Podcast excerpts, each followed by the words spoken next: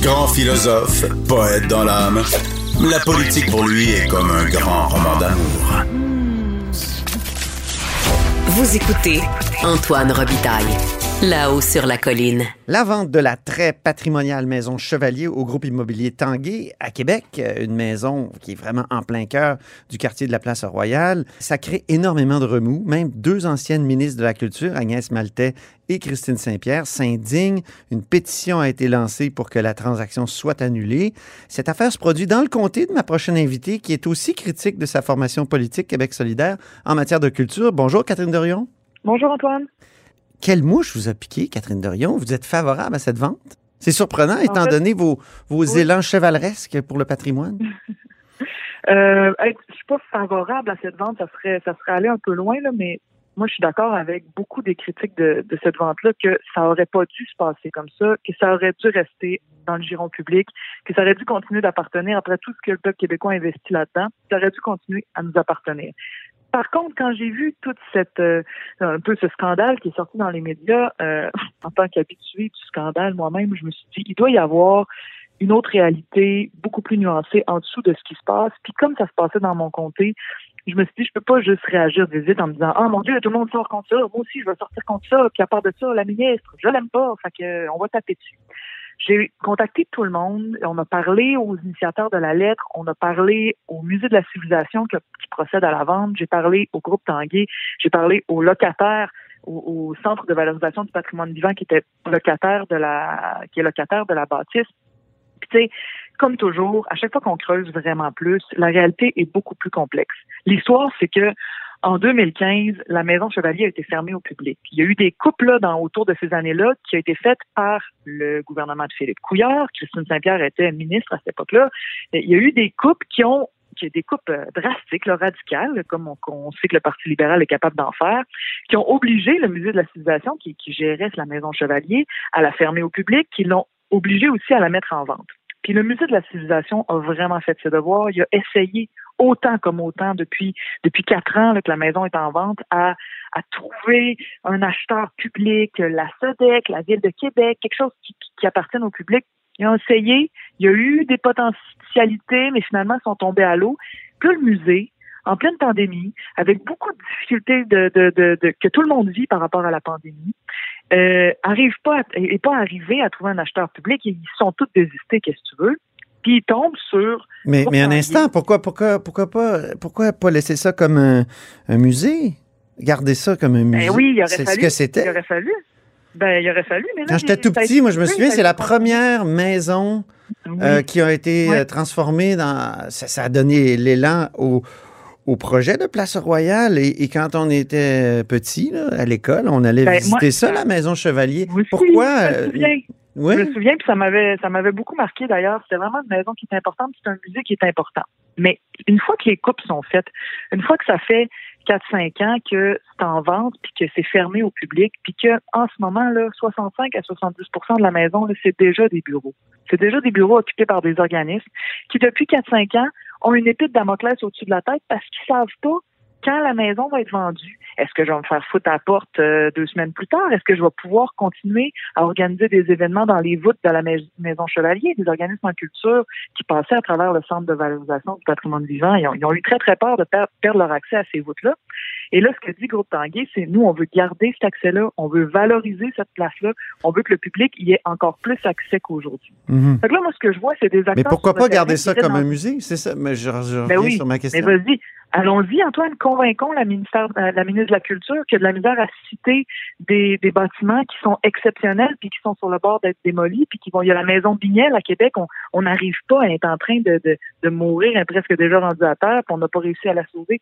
C'est un travail de tous les instants de faire en sorte que le gouvernement s'intéresse au patrimoine. Alors, quand une institution comme le musée et, qui dit, ben là, moi, je m'excuse, mais j'en ai pas de solution il y a personne dans le public qui vient l'acheter la maison.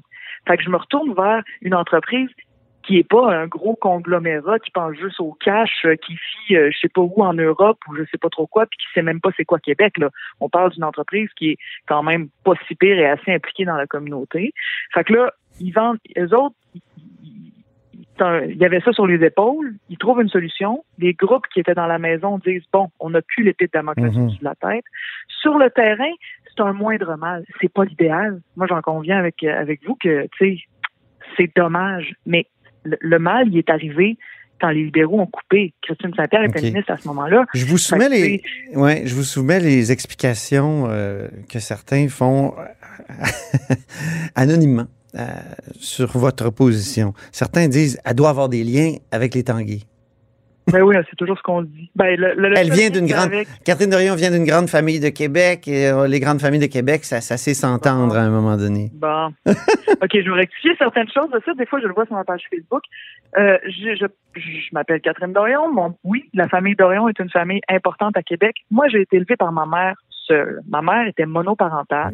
Et malgré tout l'amour que je porte pour mon père, qui m'a beaucoup aimé, mais que je voyais pas souvent, il a fallu que ma mère se batte pour avoir des, euh, sa pension alimentaire. et Ah tout. oui, On n'est pas du tout dans la situation que les gens se, s'imaginent. Et là, ça, tu sais, c'est pas, moi, je veux pas que ça fasse les nouvelles ou quoi que ce soit. Je veux pas miser là-dessus. Je veux juste rectifier parce que ça, ça m'énerve quand on dit ça. Mhm. Puis malgré tout ça, je garde beaucoup de respect pour la famille d'Orion, pour mon nom.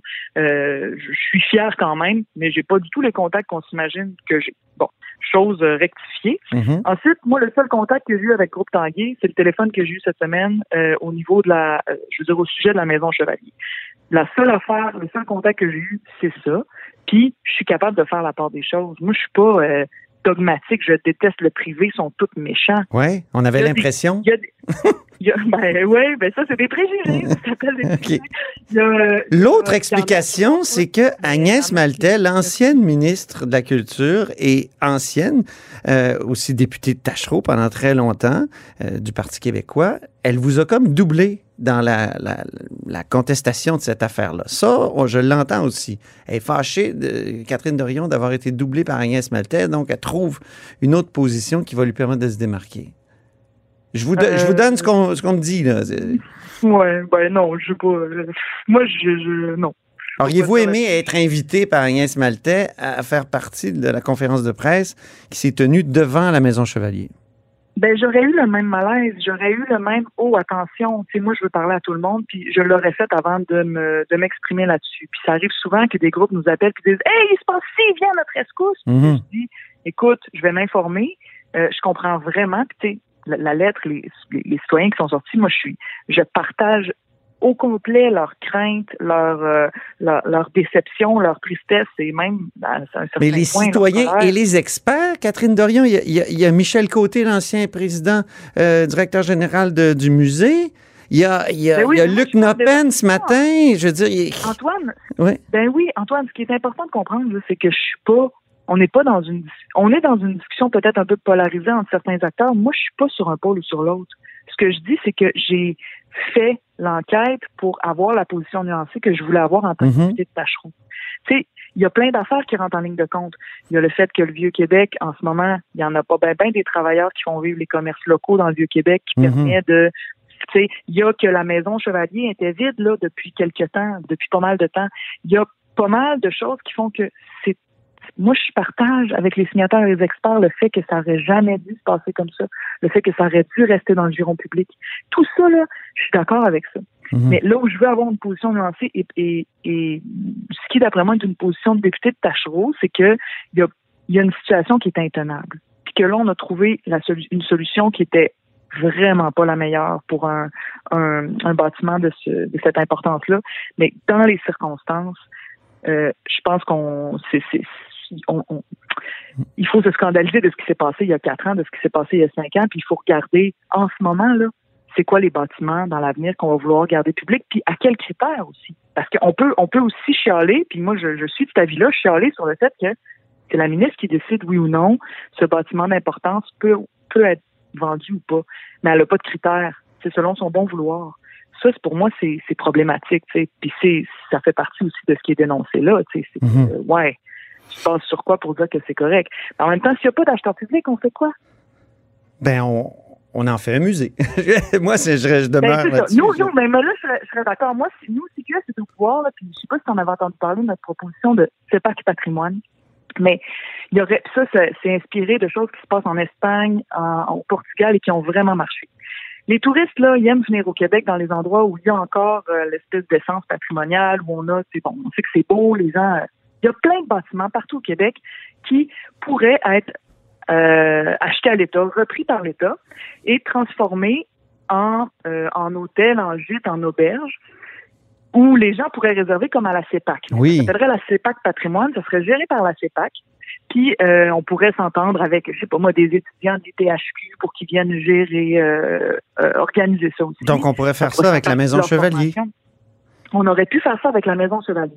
Et la bonne nouvelle, c'est que à cause de comment la, loi sur le patrimoine est faite, quand le groupe Tanguay va vendre la Maison Chevalier, il pourra pas plus la vendre à qui il veut. Puis euh, il y, y a des prescriptions qui font en sorte que, mettons qu'il veut la vendre, il est obligé de l'offrir d'abord à l'État.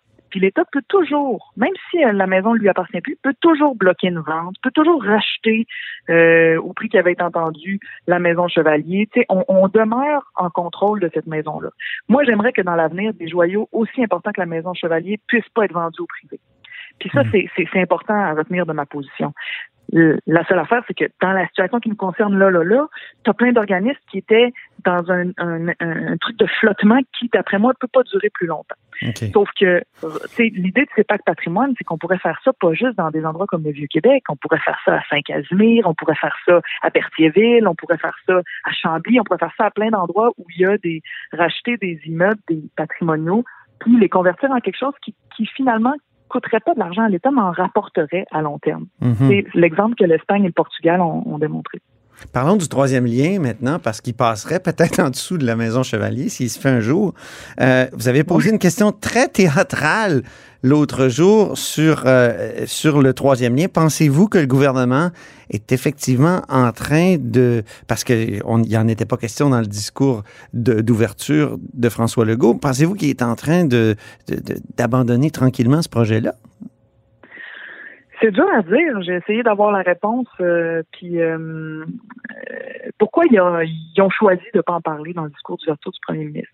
Moi, j'y vois un signe qu'ils sont en train de perdre la bataille de l'opinion publique là-dessus. Je pense qu'ils étaient au courant, la coalition Avenir Québec, que ce projet-là était nuisible dans l'avenir pour la congestion routière, nuisible dans l'avenir pour les GES. Quand, on dit les, c'est pas les études, là, c'est une, c'est une Oui. game, en fait. Je pense qu'ils les lisent. Mais attendez. Catherine Dorion, moi j'ai noté une de vos phrases tantôt. Quand on creuse, la réalité est beaucoup plus complexe. Oui, Est-ce que c'est plus Et donc, complexe, le troisième lien? Est-ce qu'il y aurait peut-être des bons côtés ou, euh, comme M. Bonardel Ben, vous dit tout le temps, écoutez le peuple. Le peuple, en majorité, est favorable dans la région de Québec euh, euh, à, ben non. à ce projet. C'est pas vrai, là. Hmm. Ça, c'est pas vrai que les gens sont en majorité favorables. là. Il y a des sondages qui sont faits de. de- C'est sûr que quand les sondages sont commandés par des militants pro troisième lien, les questions euh, sont les questions, le moment du sondage, tout ça, tu sais, on connaît tout ça. Là. Je suis en politique, là, c'est bon. Mais euh, oui, là où la réalité peut être plus complexe, c'est que c'était un bon enjeu électoral pour eux. Ça leur permettait de de, de, de demeurer populaire dans la région de Québec, Hmm. est un peu comme le swing state du Québec. C'est important pour électoralement. Là, est-ce que l'enjeu du troisième lien a cessé de jouer ce rôle-là? En vue de, de, quand même, il y a eu une levée de bouclier dans les médias qui a été assez importante. Il y a eu une levée de bouclier aussi au niveau citoyen qui a été assez importante, au niveau euh, des experts, au niveau, tu sais, il n'y avait pas grand monde, à part les alliés naturels, là, qui sont euh, Gilles Lerouillet, la Chambre de commerce de Lévis, qui étaient enthousiastes. Mhm. à un moment donné, ça finit par, et, et bien évidemment, certaines radios privées de Québec. Donc, c'était difficile pour eux d'aller plus loin que où ils étaient rendus, puis ils perdaient du terrain tranquillement dans l'opinion publique. Euh, je pense qu'ils se sont dit, l'appui est encore là, mais l'appui n'est pas aussi fort pour que ça soit si valable que ça pour nous électoralement, puis ça leur coûte quelque chose. Ça, là, là je suis en train de faire ma Nostradamus, je suis pas dans leur tête, puis je suis pas dans leur réunion de com. fait que moi, ce qui est sûr, c'est que cet enjeu-là, je- tant qu'ils n'auront pas dit on l'abandonne, je vais me battre pour qu'il n'arrive pas parce que ça serait trop dommageable pour la région de Québec et même pour le développement de Lévis. Fait que c'est sûr qu'il faut continuer à se battre contre ça tant qu'il ne sera pas abandonné. Ceci dit, j'ai l'optimisme de dire que je sens un essoufflement de leur part. Que pensez-vous des débats actuels pour la mairie de Québec, notamment autour des arbres et du tramway? Avez-vous peur qu'on coupe des arbres pour faire le tramway? Moi, j'ai peur, sincèrement. là. J'aime mes arbres sur la rue René-Lévesque, sur le boulevard René-Lévesque, Ouais. même si je pas ce projet-là, là, évidemment. Mhm. Mais euh, craignez-vous ça, vous qui, c'est quand même un patrimoine naturel? Oui, c'est euh, je, vous préviens tout de suite là, que je n'irai pas dans les détails sur la campagne municipale. Ça me tente pas de. de, de j'ai décidé que je ne ferai pas d'appui public. Là. Ben oui. Mais euh, ni, ni de ni de bon. Même s'il y a Mais, des pancartes oranges assez, assez Québec solidaire dans Ah. leur esprit. Ça, c'est eux, c'est pas moi. Là. J'ai pas été ça. Écoute, euh, n'importe qui peut dire qu'il m'aime, là, mais l'inverse, c'est, c'est, c'est moi qui contrôle. Fait que, sauf que euh, je- les arbres, c'est un enjeu. Après, il y a toutes sortes d'enjeux euh, de comment on fait pour creuser dans une rue sans toucher à des racines, en faisant en sorte que ces arbres-là ne tombent pas malades. Je sais que c'est très, très, très complexe. Puis quand je me suis dit, coudon, c'est quoi cet enjeu? Puis j'ai voulu creuser, je me suis dit, Hum, c'est pas si simple que ça. Euh, il y aurait des moyens peut-être de sauver les arbres. C'est lesquels je suis pas, j'ai pas été, tu sais, avec mes, mes Mm. ma tonne de dossiers à l'Assemblée nationale. Mais je suis sûr qu'il y a beaucoup de citoyens qui vous viennent vous voir et qui disent euh, c'est terrible qu'on coupe des arbres euh, en Haute-Ville. Ouais, ouais. C'est, terrible. C'est, oui, il faudrait, faut, je- c'est un enjeu complexe, très complexe. Puis euh, pour ça, Cam, qui. Et vous, votre recommandation, que- que- quelle est-elle? Est-ce que vous faites des représentations pour que ça ne se fasse pas, qu'il n'y ait pas cet abattage d'arbres massif? Non, on n'est pas, je, je ne fais pas de représentation en ce moment là-dessus. OK. Je suis sur d'autres dossiers. J'ai pas, si les citoyens m'appellent en masse, là, puis me- on va, on va prendre la peine de, tu sais, je veux dire, nous, on reçoit des dizaines, et des, parfois des centaines de courriels là, dans une semaine, Mhm. une journée. là. fait que, évidemment, on se penche sur ceux qui sont les plus euh, mobilisés, tu sais, puis euh, c'est, Mais c'est ça ce que je me souviens de la discussion avec les recherchistes, c'est que c'était comme, Hey, il y a sûrement moyen, on peut peut-être enlever une voie d'automobile. Oui, c'est euh, ça. Des sens uniques, puis euh, tu sais, j'étais comme, j'étais vraiment craqué là-dessus, moi, c'était game de sortir, puis on, on m'explique, écoute, tous les experts qu'on a contactés ou qu'on connaît sont comme, c'est compliqué, tu sais. C'est ce que que, Jean Rousseau là- dit, euh, comme un des candidats à la mairie, qui dit euh, si on enlève une voie automobile, on peut sauver beaucoup d'arbres. Ben moi, c'est- là, j'avoue que je suis pas, tu sais, je sais Mm. pas. euh, Non. Moi, ce qu'on, ce qu'on m'a dit, c'est, je le sais pas. Puis des gens, des experts ont dit, je le sais pas, c'est plus complexe. Fait que, écoute, je peux pas t'en dire plus que ça. C'est bien. Merci infiniment, Catherine Dorion, pour cette conversation. Et je retiens euh, une phrase très importante de cette conversation. On- plus on creuse, plus la réalité est complexe. Oui. Merci infiniment. Salut. Catherine Dorion est députée de Québec solidaire de Tachereau. Et c'est ainsi que se termine La Hausse sur la Colline en ce jeudi. Merci beaucoup d'avoir été des nôtres. N'hésitez surtout pas à diffuser vos segments préférés sur vos réseaux. Et je vous dis à demain.